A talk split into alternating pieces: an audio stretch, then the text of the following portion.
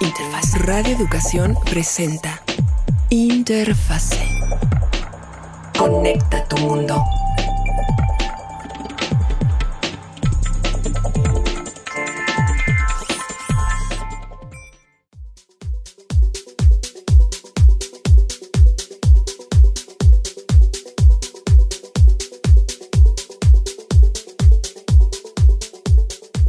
Buenas tardes amigos de 1060 Interfase. Es un gusto saludarlo como todos los jueves para eh, platicar de tecnología como lo hacemos cada semana.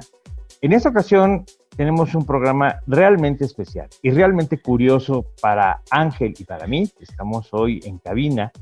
Eh, hoy que es 9 de marzo, estamos eh, transmitiendo este programa grabado, de hecho lo grabamos el día de ayer, 8 de marzo, y el día de ayer mismo fue Día Internacional de la Mujer, un, día de, pues no celebraciones, porque el Día Internacional de la Mujer no es un día de celebración, es un día de remembranzas de situaciones muy trágicas que pasaron hace más de un siglo, de hecho.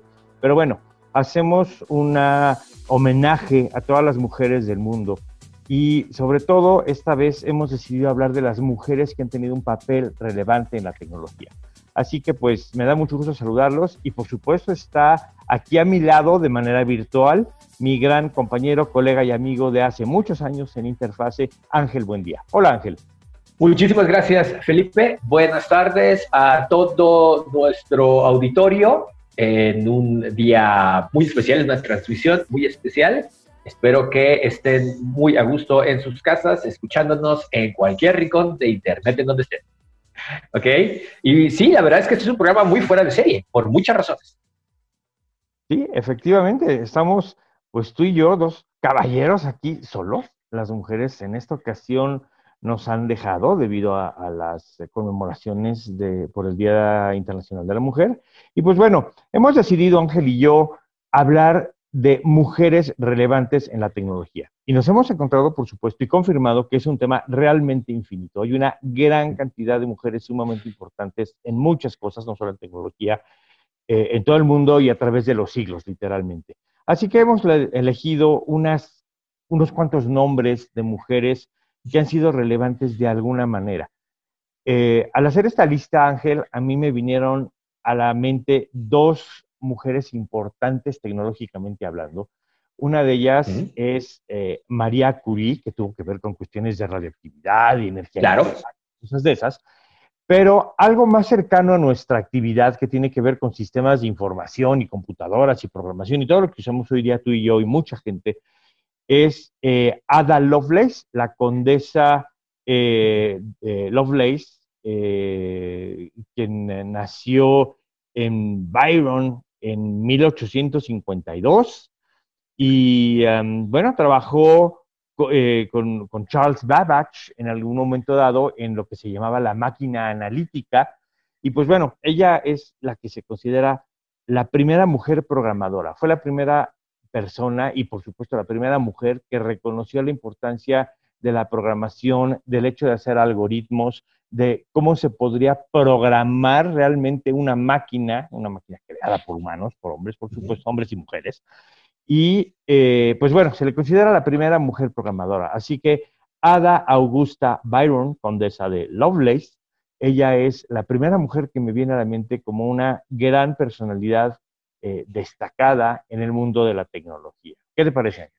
Así es, de hecho es, como dices, se considera la primera programadora e inclusive, eh, no estoy seguro si todavía se utiliza, de hecho creo que no, pero hay un lenguaje de programación que lleva su nombre, eh, ADA. Por supuesto, ADA. Y que, que, de hecho era utilizado en el Departamento de Defensa de Estados Unidos, ¿ok?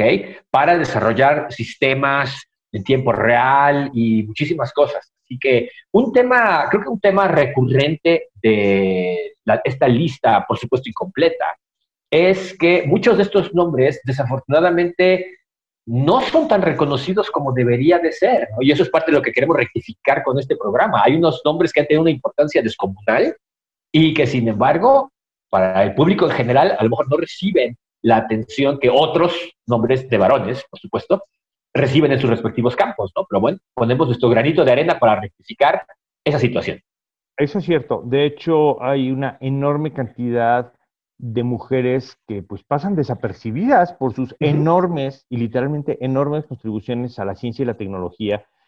Y pues bueno, creo que la ingeniería y las ciencias, las técnicas, el trabajo de, estos, de estas disciplinas, como que se le atribuye a los hombres típicamente y por default, ¿no? Por defecto. Y yo creo que eso es un enorme error, por supuesto.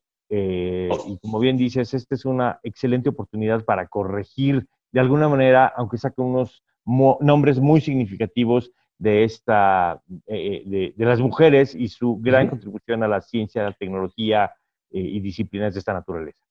Exactamente. Y un caso que, que hay un poco en esta, en esta circunstancia es el, eh, por ejemplo, Edwig, Hedwig Eva María Kissler, que probablemente el nombre no le diga nada, ¿no? Pero para mucha gente, sobre todo los cinéfilos, seguramente la conocerán como Hedy Lamar, que eh, nació en 1914, eh, al inicio de la Primera Guerra Mundial, y que es conocida como una actriz de cine. Si tú preguntas por Hedy Lamar, muchísima gente la va a conocer como una actriz de inicios de la industria cinematográfica, pero era también una inventora. Ajá un, aspecto de su vida que pasa desapercibido es que desarrolló los primeros ejercicios o los fundamentos de la comunicación inalámbrica. La comunicación inalámbrica, como la conocemos hoy, Wi-Fi, Bluetooth, GPS, NFC, todas esas cosas que hemos discutido aquí en este programa, tienen como fundamento el trabajo de esta, de esta mujer. Y, y, de nuevo, también, no la conocen por su trabajo en el cine, qué padre, pero tiene también un papel fundamental en tecnologías que, pues creo que no exagero, han cambiado el mundo y que permiten que hoy trabajemos como lo hacemos. ¿ah? Y de nuevo, ese es el trabajo de la señora Edwig Eva María Kissler, mejor conocida por algunos como Hedy Lamar. Y de hecho es muy curioso el trabajo de la señora Lamar, Hedy Lamar. Eh, hoy día todo lo que utilizamos prácticamente todo el mundo, me atrevería a decir, y estoy hablando de las comunicaciones Wi-Fi en nuestras casas o nuestras oficinas, el famoso Bluetooth para nuestros auriculares o para conectar el teléfono al coche, el GPS o el pago eh, que ahora llamamos sin contacto o contactless, el NFC famoso. Todo eso utiliza un esquema de protocolos y, esquemas de funcionamiento, son, son, cosas muy técnicas, por supuesto, que inventó eh, Hedy Lamar, de hecho, eh, lo que hoy conocemos como banda ancha o espectro de banda ancha en telecomunicaciones, que son comunicaciones por radio, pues es obra de Hedy Lamar. Así que gracias a ella podemos comunicarnos inalámbricamente con todo lo que usamos y damos por hecho prácticamente sin pensar siquiera quién lo inventó. Así que gracias a Hedy Lamar. Exactamente, ajá. Y eh, en, en, ese mismo departamento, bueno, no es en su departamento, pero en el tema de comunicaciones eh, informática, hay un par de nombres también que están en esta lista que son muy, muy dignos de mención. Eh, por ejemplo, Grace Murray Hopper, ¿ok? Eh, científica militar con grado de contraalmirante, no cualquier cosa, esos no los dan exactamente en las fiestas de fin de año. fue la primera programadora que utilizó la computadora Mark I. Así como Ada Lovelace vio las posibilidades, bueno, Grace Hopper, varias generaciones después, digamos que fue la primera en aplicar muchos de esos principios también con las primeras computadoras, ¿ok? Y en los 50 y los 60 desarrolló el primer compilador para un lenguaje de programación, nada más. Es, impresionante. De hecho, eh, Grace Hopper trabajaba con esa cosa, y, sí me atrevo a llamarle cosa, porque eran máquinas enormes que ocupaban pisos enteros de edificios. Muchas de ellas trabajaban con lo que llamábamos bulbos, ¿te acuerdas? Bulbos de vacío. Eh, cuando estudiábamos eh, sistemas en la universidad en primer año o primer semestre hablábamos de la ENIAC, la Mark I y, y cosas realmente arcaicas para el día de hoy, pero que son los fundamentos de la computación. Y bueno, el, trabajo de Grace Hopper derivó en el desarrollo del lenguaje de programación COBOL, que de hecho se utiliza hoy todavía. Hay una infinidad de programas de negocios que operan todavía en COBOL, aunque usted no lo crea. Y los compiladores eh, que desarrolló Grace Hopper en ese momento dieron eh, oportunidad al desarrollo de COBOL y de COBOL como un lenguaje compilado. En ese entonces, en la Mark I, hasta nuestros días, que operan en una infinidad de plataformas y computadoras. Así que, COBOL, compiladores, Grace Hopper. Sí, así como para que se dé idea, ajá, imagine, el, el COBOL es un lenguaje tan fundamental, ajá, pero también ya tan antiguo, es como si una agencia de gobierno todavía llevara sus procesos y su información en latín. ¿Ok? Así es, así es más o menos la equivalencia. Estamos hablando de algo tan fundamental, así como el latín ha sido la raíz del español y de todas las lenguas romances y ha influenciado muchas otras. Pues bueno, el COBOL en su momento era el lenguaje de programación, entonces uno sumamente importante. Ha caído en desuso, pero todavía hay, ¿cómo le llamamos? Núcleos, hay todavía este, bolsillos, ajá, nada triviales, de empresas o de industrias importantes que todavía siguen funcionando con este lenguaje. Suena raro, pero así es. Y eso se lo debemos a la señora Grace Murray Hopper. De hecho, es curioso, el COBOL, yo me he encontrado con clientes míos de nuestra empresa que de repente nos llaman para realizar X, Y, Z proyectos, hablando de Internet y de móviles y demás, y preguntas, oiga, ¿y sus sistemas el, backend o sus sistemas empresariales en qué operan. Y la gran sorpresa es la respuesta, COBOL. Y entonces es como para, desmayarse en ese instante. Y bueno, es una realidad que, aún está operando muchísimo de la industria con, este lenguaje COBOL. En algún sentido es un tributo al trabajo de Grace Hopper, pero pues por otro lado plantea retos que será 60 años después para poder seguir avanzando. ¿no? Hizo también su trabajo, que 60 años después todavía estamos utilizando esas creaciones suyas. Claro, y plantea también eh, eh, la pregunta de por qué tantas cosas que se inventan hoy en día acaban siendo obsoletas a la vuelta de pocos años, de dos, tres, cuatro, cinco, diez años, cuando este lenguaje lleva funcionando ahí 60 años. ¿Cuáles son las diferencias? Hay mucho que analizar en ese tema. sí, sí, sí, totalmente, totalmente. y la siguiente persona en la lista, la verdad es que me parece una de las más fascinantes, Catherine Johnson, ¿ok? Eh, física, científica espacial y matemática estadounidense, ¿ok?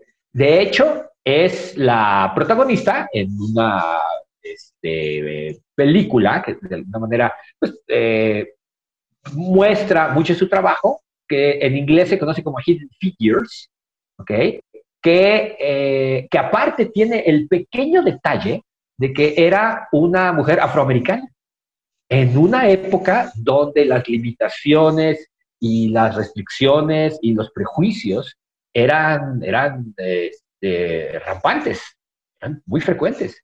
Y pese a todo eso, tuvo un papel fundamental como empleada de la NASA. Ajá. Como empleada de la NASA, y gracias a su participación, los primeros vuelos espaciales fueron exitosos. Ella trabajó durante 35 años en la, en la NASA, ¿ok? Y nada más como para que se den idea, esto ahorita es una, pero digno de ciencia ficción, ella era la encargada de hacer los cálculos de las ecuaciones de los vuelos, de las órbitas, de, todo eso. Porque sí, amiguitos, en ese momento los cálculos se tenían que hacer a mano, porque las computadoras todavía, el trabajo de Hopper y todo lo demás, todavía estaba en el futuro. Así que el cálculo de todo esto era una cosa manual había un departamento dedicado a hacer esos cálculos que se entregaban en hojas de papel, ¿ok? Resulta impensable hoy en día, pero esta mujer, Catherine Johnson, trabajó ahí y eventualmente también tuvo una participación destacada en el programa espacial de Estados Unidos. La película describe su trabajo y el de otras mujeres también eh, durante esa época y es no es nada menos que fascinante. De hecho, lo que hacía Catherine Johnson, que era específicamente el diseño y cálculo de órbitas balísticas, es lo que hoy día es fundamental y que utiliza nuestro querido amigo Elon Musk todos los días para lanzar los cohetes. Los cohetes, los satélites y todo lo que lanza al espacio, incluyendo su Tesla en algún momento dado, hace algunos años recordarán. Así que todas las cosas y máquinas y aparatos y satélites que mandamos al espacio y que al menos dos de ellos están fuera de nuestro sistema solar, deben su operación y su vuelo, si le podemos llamar de alguna manera, al trabajo hecho por Catherine Johnson en su momento para el cálculo de órbitas y trayectorias balísticas de aparatos de esta naturaleza en el espacio. Exacto, así que si hay satélites en órbita, si ha habido vuelos tripulados o inclusive hasta personas en la Luna, es en gran medida gracias al trabajo de ella y de muchas otras mujeres, también afroamericanas como ella, que participaron en el programa espacial. Ajá, este es un aspecto, insisto, son esos aspectos que resultan fascinantes, cruciales, y que no han recibido el reconocimiento o la atención que deberían. La verdad es que es, eh, si tienes la oportunidad de ver la película, te lo recomiendo obviamente, es, primero que nada, es increíble. Hoy en día, mucho de esto lo hace una computadora en segundos, lo damos por hecho. Pero en su momento se requerían departamentos, pisos enteros, de gente arrastrando el lápiz para poder hacer los cálculos de esos primeros vuelos espaciales. La verdad es, es increíble. Claro, y de hecho es curioso, pero las computadoras que pudiesen tener en ese momento, en los 50, 60, por ahí, eh, eran otra vez máquinas que ocupaban pisos enteros, que consumían una enorme cantidad de electricidad y de energía y generaban calor, por supuesto, y la velocidad de cálculo, la velocidad de cómputo, pues era mucho menos que deseable. O sea, se tardaban días y días enteros en calcular algo. Imagínense calcular una serie de órbitas y trayectorias balísticas en una de esas máquinas que tardaban días. Entonces, era algo realmente eh, complicado, lejos, por supuesto, del concepto de tiempo real que manejamos hoy día. Sí, sí, sí, sí. E, esa frase, ese cliché de que estamos parados sobre los hombros de gigantes, aquí es cuando adquiere significado y relevancia, porque la verdad es que lo que hacemos hoy en día es obra, es posible gracias a, vamos, el, esfuerzo de una enorme cantidad de personas. Ah, y una proporción nada, nada trivial han sido de mujeres. Así que, ahora, de nuevo, si pueden, vean esa película porque realmente está interesante y deja ver un aspecto que eh, es, poco conocido de todo lo que es la investigación y los viajes al espacio. Así es. Y tenemos una última este, integrante de esta lista, ¿no, Felipe? También en un tema relacionado. Pues una última el día de hoy, porque hay muchísimas más, pero sí, yo creo que una, una mujer que realmente es digna de mencionar también en esta lista, por supuesto, es eh, Margaret Hamilton.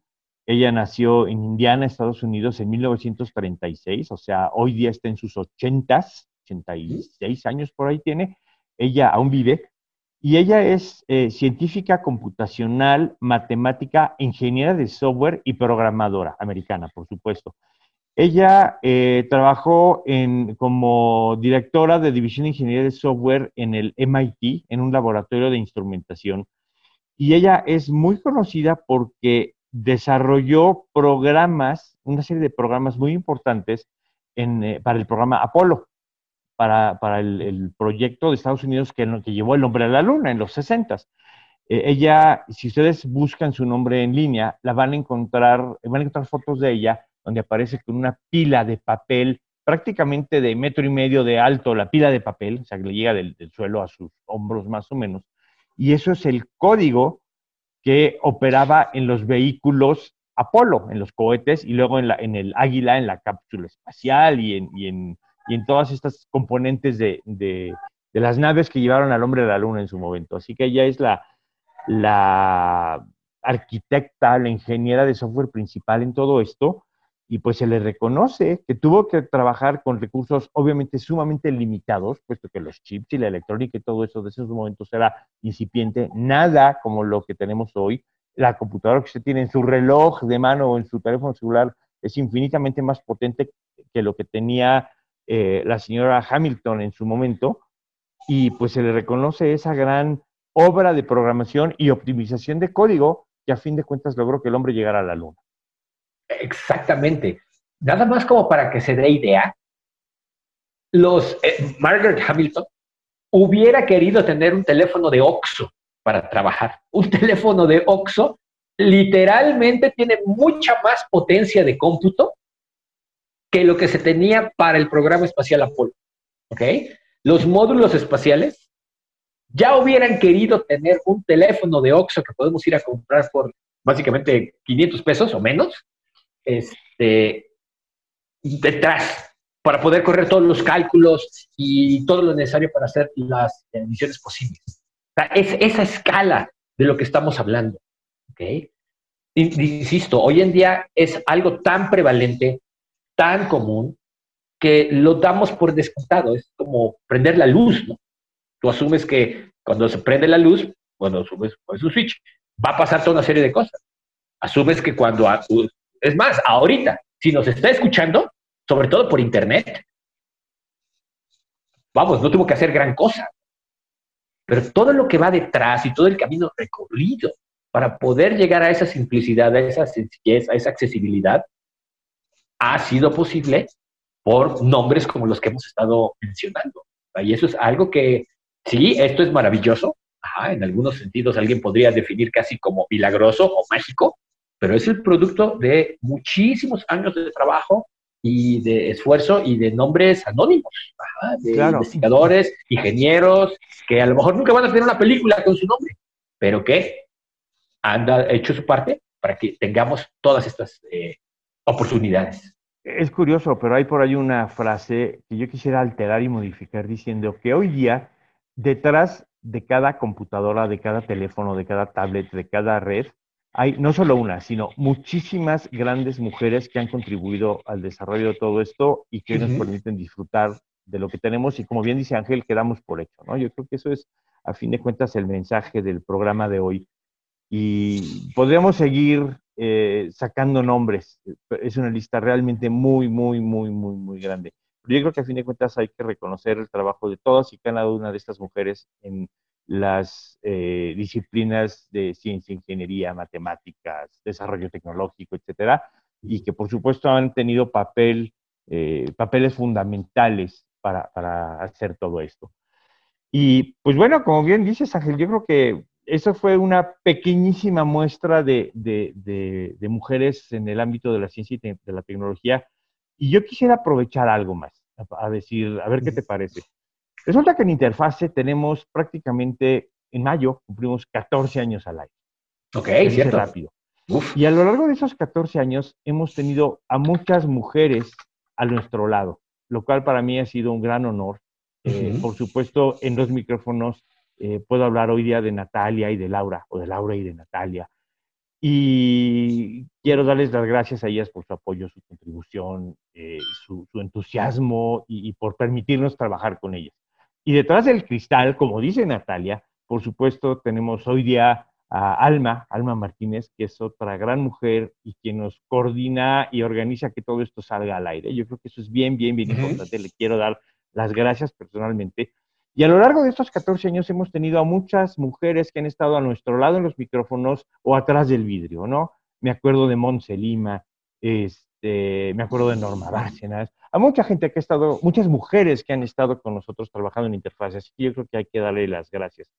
Y yo creo que hay dos también bien importantes, tu esposa y la mía, que nos dejan ir todos los jueves a radio a hacer todo esto. Así que pues también, porque a mí me dicen, te salió bien el programa, no te salió bien, no te veías bien, te veías muy bien, que también hay que agradecerlo, ¿no? Yo creo que es bien importante agradecer a todas ellas y por supuesto agradecer a todas las mujeres que participan en nuestras vidas, que son eh, fundamentales para nosotros. Exactamente, como bien dices, hay muchas personas detrás de este programa durante todos estos años, tanto frente a los micrófonos, eh, invitadas, equipo de producción, todos, todas, ellas hacen posible que nos estemos escuchando cada semana. Y desde aquí también les agradecemos nuestro esfuerzo a todos los niveles, como lo mencionabas. Ahorita mencionamos ingenieras, programadoras, directoras, pero ese trabajo se da a todos los niveles, desde el más elemental hasta los más altos. Y este programa va dedicado a todas esas mujeres en todas las industrias en todo el mundo. Pues así es, así es básicamente, así que pues muchas gracias eh, queridas compañeras de trabajo, colegas, amigas, esposas, eh, y bueno, a todas las mujeres que nos rodean. Les agradecemos su colaboración, su apoyo, su soporte. Y pues bueno, una vez más se nos está acabando el tiempo de interfaz el día de hoy. Eh, creo que nos tenemos que despedir, Ángel, tristemente, una vez más. Pero nos encontramos el próximo jueves. Esta fue una producción de Radio Educación, una producción de Mario de Lesma, Mario de Desma, atrás del vídeo está Alma Martínez, como ya mencionamos. Mandamos un caluroso saludo a Laura Viadas y a Natalia Luna. Y pues nos vemos en línea y en radio el próximo jueves. Así es. Nos escuchamos la próxima semana. Que estén muy bien. Hasta pronto.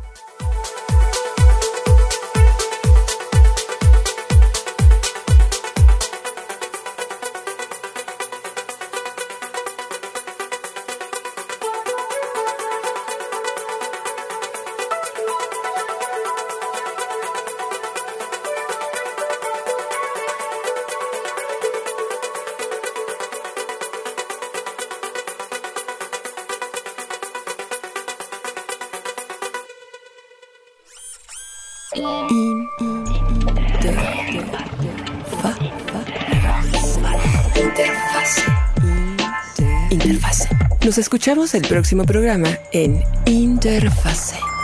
Conecta tu mundo.